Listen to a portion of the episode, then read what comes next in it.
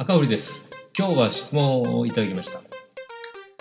こんにちは。はじめまして。ADHD 不注意優勢診断済みで子供が生まれてから他のママ友のようにコミュニケーションができずうつ症状で通院中です。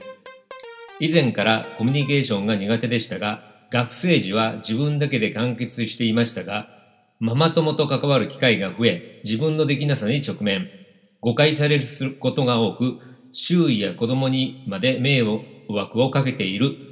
母親失格と思い気に病んで最低限の家事もままならず自責の悪循環といった状態です。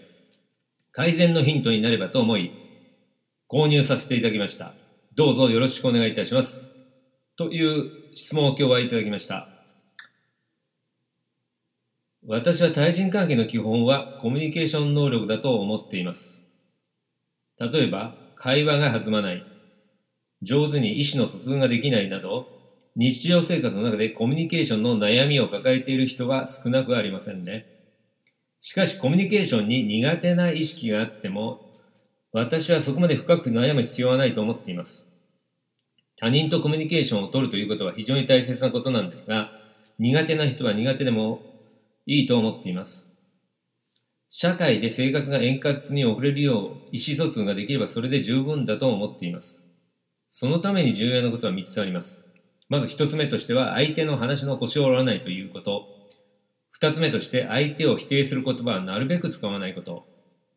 そして3つ目としては相手の目を見て相づちを打つこと。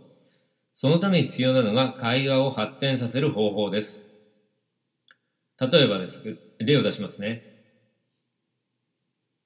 A さんとあなたの会話として少しやりとりを想像してみてほしいんですが、まず A さんから、下痢気味なんですよ。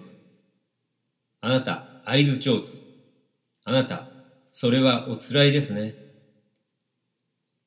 は、話を膨らませる場合には、あなた、いつからなんですか？5W11 の中でかけている情報を聞く。自分の経験談を話す。あなた、つい先日、私も実は下痢だったんですが、病院で薬をもらって飲んだら治りましたよ。注意点としては、あまり話が長くならよならないように気をつけるということです。会話の3つのコツを意識して実践することが大切になっています。以上になります。参考にしていただければ幸いです。ありがとうございました。